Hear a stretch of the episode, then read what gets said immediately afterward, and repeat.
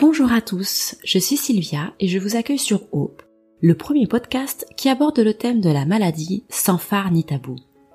Ici, vous entendrez des femmes et des hommes vous parler de leur quotidien chamboulé par l'arrivée de la maladie.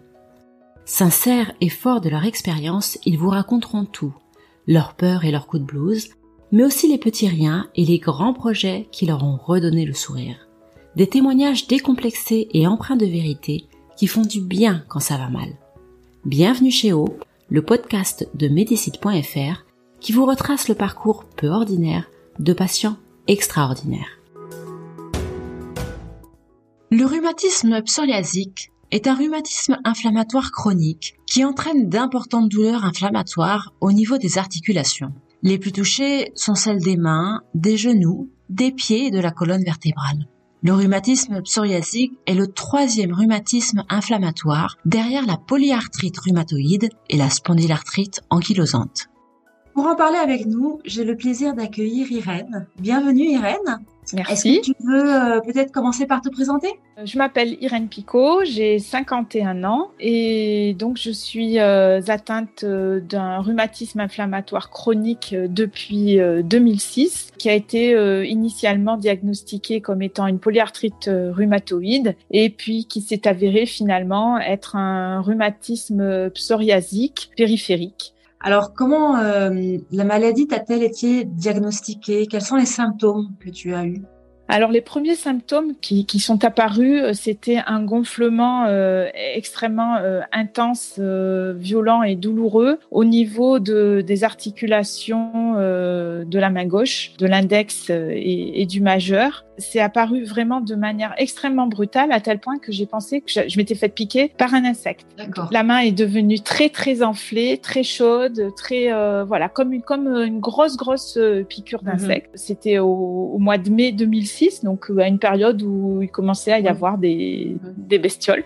donc je me suis pas trop inquiétée au départ. Mhm. Et puis en quelques jours, le gonflement ne disparaissait pas. la douleur s'est même amplifiée et puis rapidement euh, j'ai eu euh, le même type de symptômes euh, à la main droite. Très vite, dans les semaines qui ont suivi, d'autres douleurs au niveau des articulations des mâchoires, au niveau des hanches, au niveau des pieds, avec une grosse, grosse, grosse fatigue. J'ai compris que c'était pas une piqûre d'insecte et que c'était plus important que ça. À l'époque, je, je, suis biologiste, je dirigeais un laboratoire d'analyse médicale du fait de mes antécédents familiaux parce que ma mère et ma grand-mère avaient elle-même euh, des rhumatismes inflammatoires. Puis du fait de mes connaissances euh, professionnelles, je me suis très très vite posé la question d'un problème inflammatoire en tout cas. Mhm.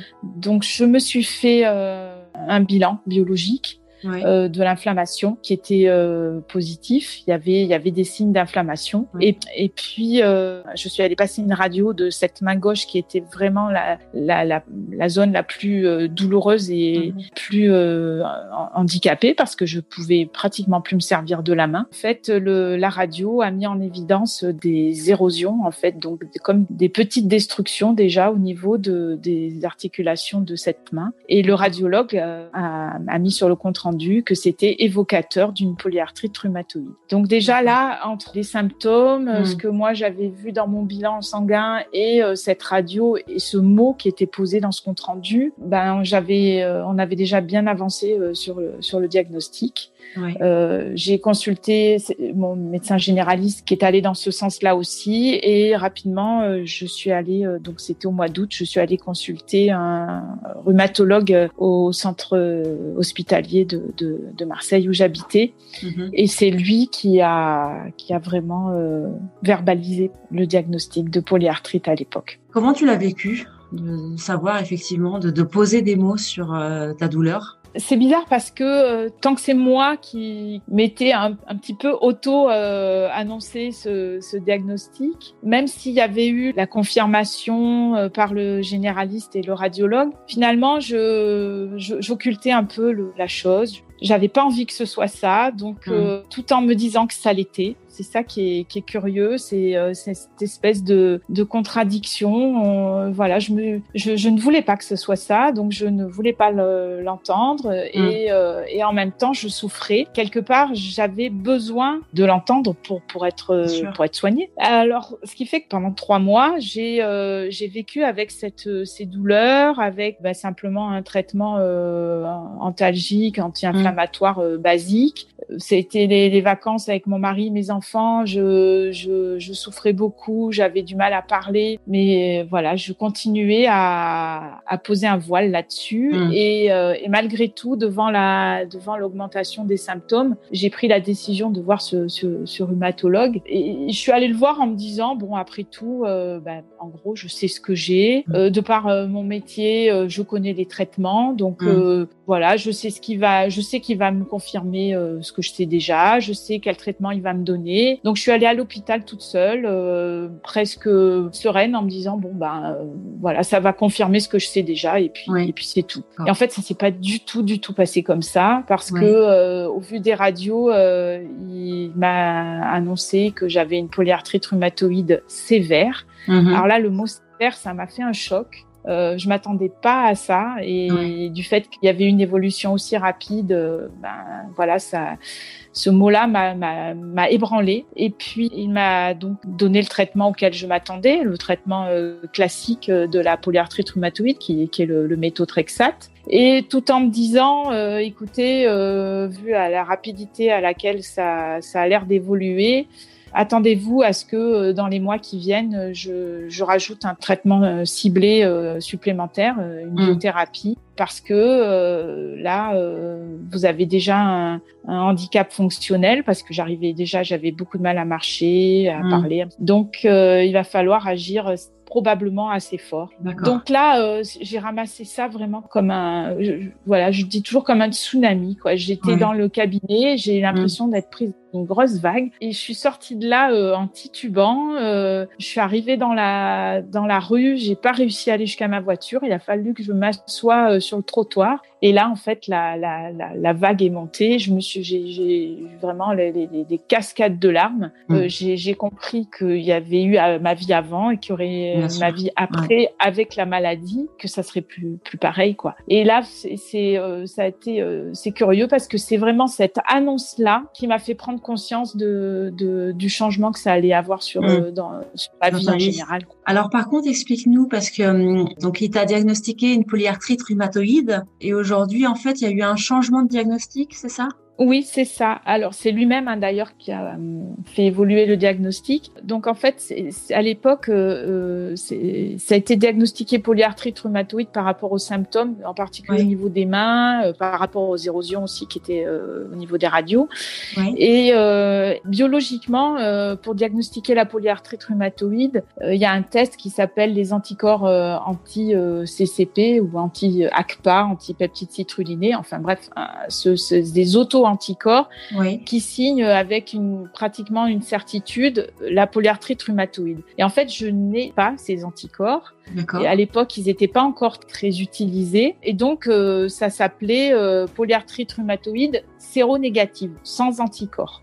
D'accord. Et avec l'évolution des connaissances, on s'est rendu compte que on cherche, on cherche chez les gens qui ont ces formes-là de polyarthrite séronégative, sinon pas euh, des symptômes en lien avec euh, du psoriasis. Et en, et en fait, euh, j'avais des symptômes que je ne savais pas que c'était du psoriasis. Donc j'avais des symptômes de psoriasis, euh, ce qu'on appelle inversé, c'est-à-dire au niveau des muqueuses. Voilà, de pas pas forcément sur la peau, comme on, comme on a l'habitude de connaître, au niveau du cuir chevelu, etc., mais au niveau des muqueuses. Donc euh, moi, je ne savais pas du tout que c'était en lien avec ma maladie, donc j'en avais pas, euh, voilà, tant, qu'on, tant que le, le, rhumatologue ne m'avait pas questionné là-dessus, bah, j'avais pas euh, jugé euh, utile de, de, parler de petits désagréments mm. que j'avais euh, au niveau des muqueuses. Ouais. Et en fait, c'est avec l'évolution des connaissances en fait sur les rhumatismes inflammatoires chroniques, l'évolution de mes symptômes aussi, qu'un jour il m'a dit, écoutez, je pense que ce n'est pas une polyarthrite rhumatoïde que vous avez, mais un rhumatisme psoriasique Et finalement, à l'époque, c'était pas très gênant parce que les traitements qu'on donnait euh, pour euh, dans les deux cas étaient les mêmes. Mm. Et, euh, et, depuis, les connaissances ont beaucoup évolué et les traitements, il y a des traitements qui sont communs, mais il y a aussi des traitements spécifiques du rhumatisme psoriasique. Donc c'est c'est important que j'ai été réétiquetée en cours de route. Donc on te retrouve assise sur ton trottoir en larmes après mm. le diagnostic. Qu'est-ce que tu as fait à ce moment-là? Eh ben, il a fallu que ben, je me relève, hein, au sens propre, hein, euh, que je me relève, que je j'avais 30 euh, km à faire pour euh, rentrer à, la maison. j'ai regretté de pas avoir demandé à mon mari de m'accompagner. Mm. Je, je me suis, je m'étais sentie très forte et puis là, mm. ben, je me suis sentie toute petite. donc, il a fallu que je me relève et, et que je puisse de l'énergie, mais j'en avais pas beaucoup. Et heureusement pour moi, j'en ai, j'ai quelque chose qui me, qui me qui, m'aide, c'est que je suis très gourmande. Et là, en face de moi, il y avait, quand j'ai relevé les yeux, il y avait une boulangerie. C'était en plus, c'était en plein milieu de l'après-midi. Mm. Et je me suis dit, oh là là, là vraiment, j'ai besoin de m'offrir un sacré bon goûter. Euh, donc je suis, euh, j'ai repris, voilà, j'ai, je me suis dit, bon allez, hop, d'abord et avant tout, on se fait un mm. petit plaisir là maintenant tout de suite, et après on, on avisera. Donc je suis rentrée à la boulangerie, je me suis fait bien plaisir. Et, euh, et ça m'a fait du bien. Voilà. À ce moment-là, ça m'a fait du bien. Je me suis dit bon, euh, voilà, je, je reprends des forces là maintenant, à l'instant T. Puis euh, on va reprendre la voiture, on va rentrer à la maison et, et en, réfléchissant pendant le trajet en fait à, à tout ça. Mais euh, ah. ça a été ma première euh, première décision. Ça a été de me faire plaisir. Tu as raison. Un bon petit remontant, ça aide aussi à avoir les idées plus claires. Du coup, euh, comment est-ce que ça a impacté alors à la fois ton quotidien, mais aussi euh, ta vie professionnelle? Euh, ben, En fait, mon quotidien et ma vie professionnelle, ça, c'est un, un, ensemble. Hein. J'étais jeune, j'avais 36 ans. voilà, j'avais j'avais installé mon laboratoire depuis quelques années. Enfin, voilà, c'était tout finalement assez récent, tout ça. Mm-hmm. J'étais une jeune femme super active, avec des, des enfants. Euh, euh, j'avais euh, voilà installé ce laboratoire. J'étais pleine de projets pour en assurer la l'expansion. J'étais installée dans un petit village avec une avec des patients, des, des, familles avec lesquelles j'établissais des liens privilégiés. J'étais mm-hmm. bien dans mon dans, dans voilà j'étais équilibrée dans, dans ma dans ma vie professionnelle et, personnelle. Et là, ben en fait déjà physiquement j'étais très diminuée, donc c'était compliqué pour moi de, de tenir physiquement parce que j'avais des journées qui étaient chargées. Et là il fallait que physiquement je tienne. Et j'avais du mal euh, par moment à me mouvoir, j'avais du mal à articuler euh, au téléphone, j'étais extrêmement fatiguée, qui fait que j'avais même du mal à réfléchir par moment. Et ça, ça a été, euh, ça a été très compliqué pour moi parce que j'avais l'habitude d'être multitâche comme mmh. beaucoup de femmes, mais mmh et y compris au niveau professionnel. Donc, je gérais plein de choses à la fois. Ouais. Et là, euh, j'étais, mon cerveau était tellement euh, axé sur le, la douleur que euh, ben, finalement, j'étais euh, devenue monotache. Mon cerveau ne savait, ne savait finalement, je, le seul message que je recevais en permanence, c'est j'ai mal. Et ça, ça a été très compliqué parce que j'aimais tellement mon métier que malgré tout, euh, j'essayais d'y trouver euh, de, de l'énergie et de la force, de, ben, de, de quoi euh, donner un sens à ma vie, quoi. Et, euh, et, donc, je, je le, le peu d'énergie que j'avais, je le mobilisais pour pour être présente avec euh, mes techniciennes, avec mes mm. patients. Et puis à la maison, par contre, dès que je rentrais, bah, j'étais une loque. Quoi. Je, mm. je rentrais à la maison, je, je, je, me faisais griller euh, deux tranches de pain de mie, euh, je me faisais une tasse de thé et je, je prenais mon plateau, j'allais, j'allais me coucher avec ça et j'arrivais même pas à, à consacrer quelques minutes à, à, ma famille. Quoi. C'était, mm. je, j'arrivais plus. Quoi. J'étais, j'étais, je rentrais épuisée à la maison. Donc forcément, j'avais plus de force du tout, ni physique ni morale en fait. Mm. Donc ça a été euh, ça a été très compliqué parce que forcément ça a eu des, répercussions sur notre vie de, de famille. Mm.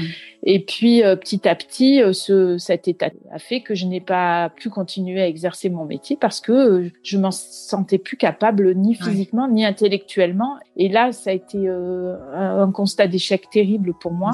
De voir que même intellectuellement, j'avais perdu mes, mes compétences, quoi. Donc, euh, tout ce que tu avais construit euh, de toi-même, tu devais l'abandonner, en fait.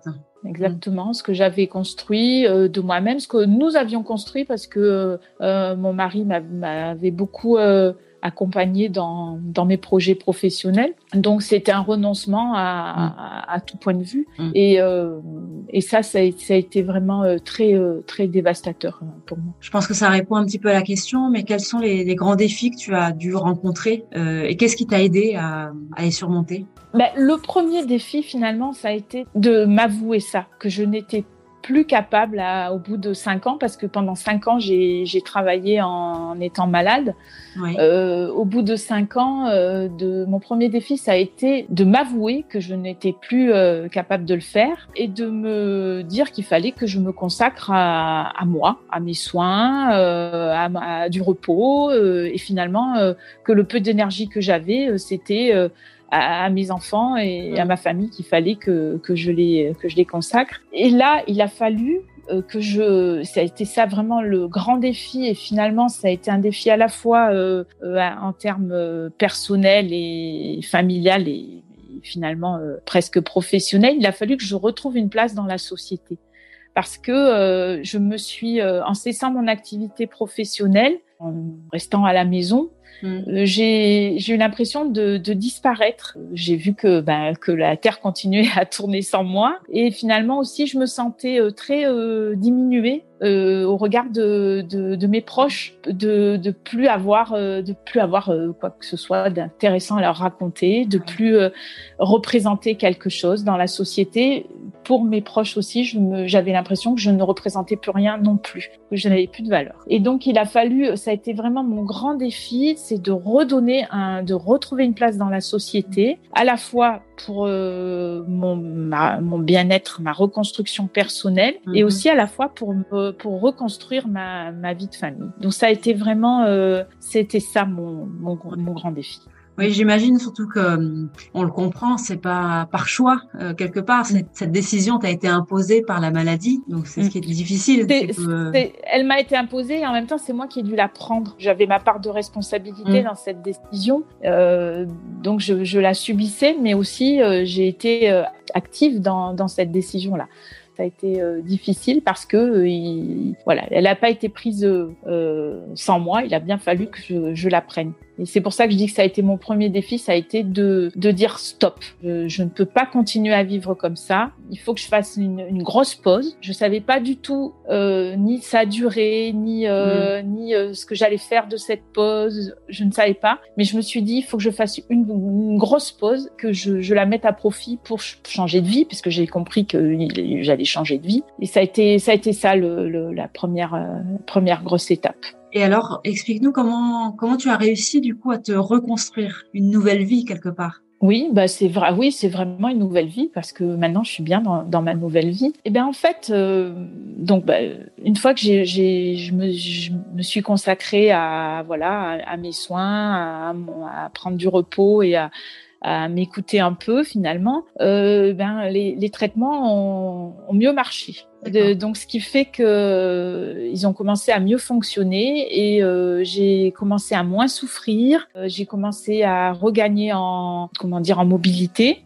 Mhm. Et, euh, j'ai été encouragée euh, par mon mari et mes enfants. Et là, en fait, euh, j'ai retrouvé de, l'envie, de l'envie de, de, faire quelque chose. Et je me suis dit que je venais de vivre une expérience vraiment très, très, très, très forte et que quelque chose qui m'avait beaucoup aidé quand même, c'était euh, mes, mes connaissances euh, et mm. ma pratique professionnelle. Je me suis dit finalement, euh, j'ai, ça m'a bien aidé à comprendre le langage des médecins, à comprendre à quoi sert mon médicament, pourquoi je le prends, mm.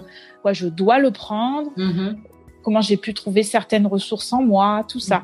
Je me suis dit, là, j'ai vécu quelque chose de très fort euh, avec mon expérience de malade, mais ce qui m'a beaucoup aidé finalement, c'est ce que je, je pouvais savoir mm-hmm. déjà, ou, ce, ou l'information à laquelle je pouvais accéder parce que je savais comment faire pour accéder à l'information. Et, et je me suis dit, bah, ça, peut-être que je pourrais me rendre utile auprès d'autres malades en partageant avec eux euh, bah, ce, cette, cette, cette expérience mhm. de, de, malade d'une part et en même temps euh, mon savoir. Euh, mhm. je me suis dit, bah, il y a peut-être moyen d'en faire quelque chose de ça. Et, euh, et c'est comme ça que j'ai euh, choisi de, de, contacter une association de patients. Pas du tout euh, à la base pour euh, en tant que malade qui voulait recevoir de l'information, de l'aide, du soutien, alors que finalement dans les années que je venais de passer, si j'avais fait la démarche, ça m'aurait bien aidé. Oui. Mais euh, j'ai pas j'ai pas fait cette démarche, c'est dommage. Euh, J'y suis allée pour donner quelque chose et non pas pour euh, au départ c'était ça. Donc mon idée ça a été voilà euh, j'ai j'ai euh, je sens que j'ai quelque chose à, à offrir à d'autres malades. J'ai de, de, de, du soutien à leur apporter. Mm euh, je sais pas encore comment je sais pas quand euh, sur sous quelle forme. Mais il doit y avoir je, je sentais que j'avais quelque chose à, à, à, proposer à d'autres malades. Et en fait je suis allée à, au salon de la polyarthrite à Nice cette année là mm et d'ailleurs ça a été la première sortie en voiture que que j'avais que j'ai faite, euh, il y avait euh, deux heures de route et pendant les années précédentes, j'étais incapable de rester assise en voiture pendant deux heures. Donc c'était déjà un défi victoire pour moi, un défi vraiment, ouais, d'aller euh, d'aller en voiture à Nice. Je suis allée au salon de la polyarthrite et là-bas, euh, alors moi je m'attendais à une association de patients, à voir plein de, de gens qui se qui se plaignaient, qui se morfondaient, tout ça. Mhm. Et là j'ai trouvé euh, plein de malades qui étaient euh, super euh, super actifs, super mhm. gays. Il y avait des conférences de médicales de haut niveau. Ça, ça m'a vachement surpris. Je me suis dit mais c'est incroyable ce qu'on propose à ces patients. Et je voyais qu'en plus, il, il, il, comprenait beaucoup de choses. Mm-hmm. Et, euh, et, là, je suis allée euh, voir les, les euh, représentantes de l'association, euh, mm-hmm. la déléguée de la déléguée de, de, de PACA à l'époque, et euh, je lui ai voilà, je lui ai parlé un petit peu, je lui ai expliqué ce que je venais de traverser et je lui ai demandé si elle pensait que je, je pouvais être utile à l'association. Elle m'a dit, mais évidemment, bien sûr que, que tu peux être utile. Mm. Et euh, je lui dis, mais je sais pas comment, etc. Elle m'a dit, bah écoute, euh, on, on, en reparlera, euh, voilà. Mais, mais oui, tu peux être utile. Euh, mm-hmm. quand, quand tu te sens prête, tu me téléphones et, et on, on, on, voit comment. Donc j'ai laissé un peu mûrir encore les choses. Et puis quelques, peut-être deux, trois mois après, je, je l'ai appelé et puis ça s'est fait, ça s'est fait comme ça. Et là, en fait, j'ai commencé à partir à ce moment-là à vouloir vraiment euh, m'impliquer auprès des autres patients. Mhm. J'ai à l'époque créé la délégation donc de la, la FPRIC, l'association française des poules arthritiques et des rhumatismes inflammatoires chroniques à, à Marseille. Il n'y avait pas de délégation.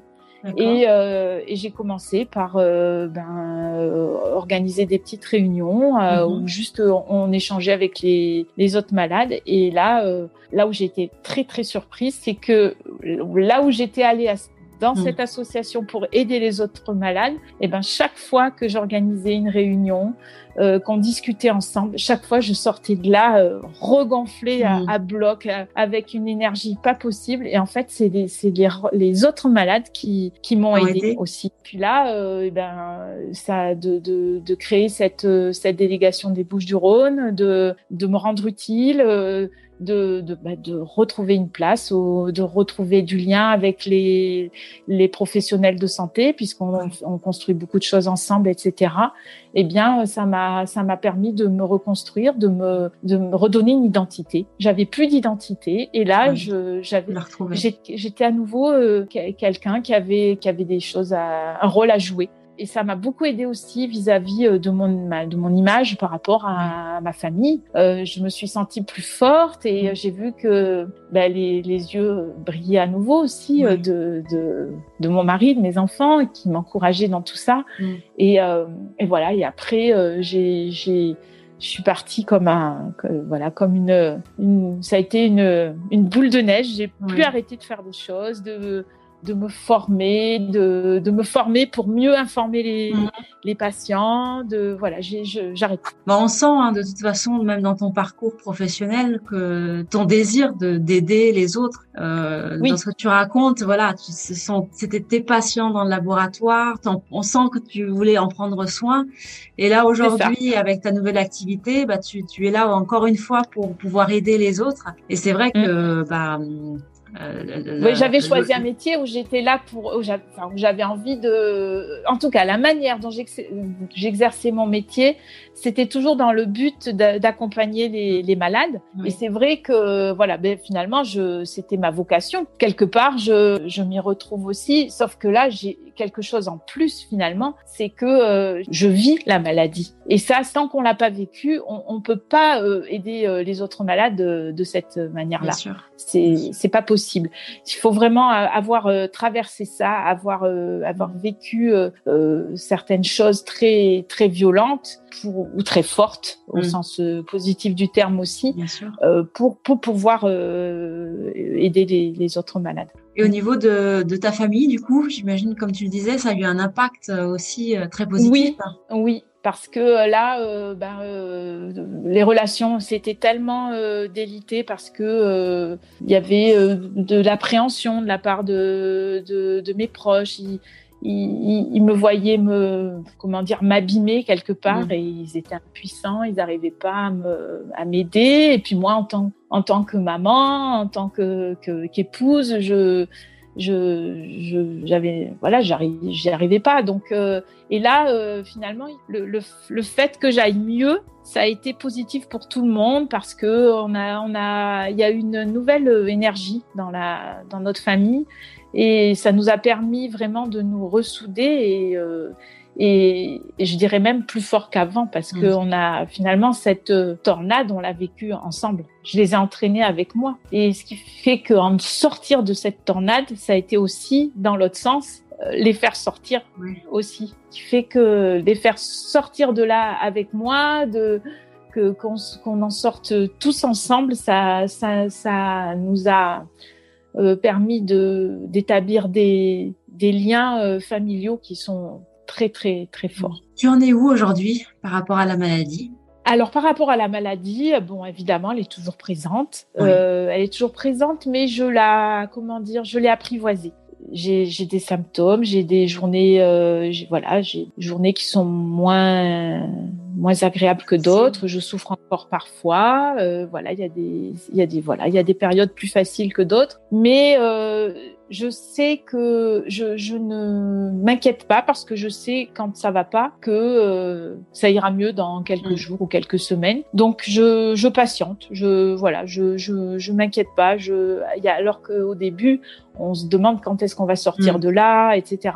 Là, je me pose plus ce genre de questions. Je, j'attends que ça, ça arrive. Euh, j'ai envie de dire, euh, voilà, ben tu te manifestes, ok. Euh, bon, bah écoute, voilà, c'est quand quand on aura marre, et ben ça ira mieux. voilà, c'est ce que j'ai envie de dire à, à, la maladie. Les traitements, euh, voilà, je les supporte plutôt bien, euh, ils marchent plutôt bien. Euh, je voilà, je me franchement, je, je trouve voilà, je, je, je, vais je vais le mieux possible et, et, surtout la maladie ne m'empêche pas euh, de, de faire beaucoup de choses qui sont importantes pour moi, de voilà, de tout simplement de, de faire du vélo, de d'avoir des activités physiques, d'avoir repris une vie sociale parce que que j'avais plus de vie sociale. Voilà, donc je, je me sens, je me, voilà, je, je l'ai apprivoisée, elle est là. Bon, ben voilà, je sais qu'elle sera là tout le temps, et, donc je, je ne lutte plus. Je ne lutte plus. Mmh. Je voilà, je, je sais qu'elle fait partie de, de ma vie. Et, mmh. ça ne t'empêche pas d'avoir euh, des projets? Oh non, j'allais même dire au contraire. Euh, au contraire, puisque euh, c'est ça qui est fou, c'est que c'est la maladie qui m'a donné l'occasion de bah, d'avoir une autre vie et d'avoir d'autres projets qui fait que là je suis revenue euh, depuis euh, un peu plus d'un an dans ma région d'origine euh, la Bretagne. Euh, et, et, là bah, je développe les activités associatives que j'avais déjà entamées avant puisque j'ai maintenant j'ai des aussi des, des responsabilités au plan national de l'association. J'ai j'ai été élue au bureau je suis au comité de rédaction et finalement, ici en Bretagne, ça m'a donné une, légitimité pour pour entamer des, des choses. Et je me suis formée il y a quelques années maintenant à l'éducation thérapeutique du patient, le TP. Et donc, je suis devenue ce qu'on appelle patiente experte. Ce volet-là, en fait, que je développe le plus. Alors ici, je fais partie intégrante d'une d'éducation thérapeutique euh, qui s'est euh, formée au niveau d'une maison de santé euh, pluridisciplinaire dans la, la petite ville euh, dans laquelle j'habite. Euh, alors c'est très très intéressant parce que je suis je fais partie complètement de l'équipe. Je travaille avec mmh. eux pour accompagner les patients qui vont rentrer dans le dans les, les programmes d'éducation thérapeutique qu'on construit Mhm. spécialement pour eux. Donc là, je, je, travaille avec les professionnels de santé et c'est euh, j'ai vraiment toute ma place. Je suis euh, complètement intégrée à cette équipe. Euh, c'est vraiment euh, très intéressant et en même temps, le fait que je sois malade, qui, qui fait que je je me sens utile auprès de, des autres des autres malades chroniques. C'est voilà, comme je disais tout à l'heure, c'est par par mon vécu que que je mm. que je me sens utile pour eux, y compris dans, dans, dans ce schéma de l'éducation thérapeutique du patient. Et j'avais commencé à le faire à Marseille où j'habitais avant et là, ça se développe de plus en plus euh, ici en Bretagne. Euh, j'ai intégré euh, une association de, qui, qui œuvre dans le part, ce qu'on appelle le partenariat de soins et en particulier dans la formation initiale des professionnels de santé. Donc ça veut dire qu'avec d'autres d'autres patients, et avec des professionnels de, de santé euh, formateurs, mhm. on euh, contribue à la formation des étudiants euh, en médecine, à la faculté de médecine. Et en particulier, on, on, travaille avec eux sur la manière dont les patients peuvent contribuer de manière mhm. très active aux décisions qui les concernent mhm. avec les médecins.